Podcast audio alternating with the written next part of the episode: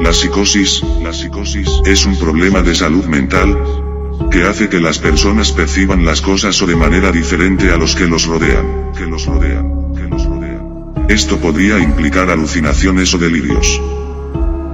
Los dos síntomas principales de la psicosis son las alucinaciones, las alucinaciones, alucinaciones, donde una persona escucha, ve y en algunos casos siente, huele o saborea cosas que no están allí, que no están allí, que no están allí, que no están allí.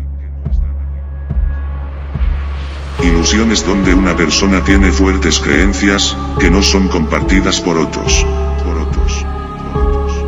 Una ilusión común, es creer que hay una conspiración para dañarlos, para dañarlos.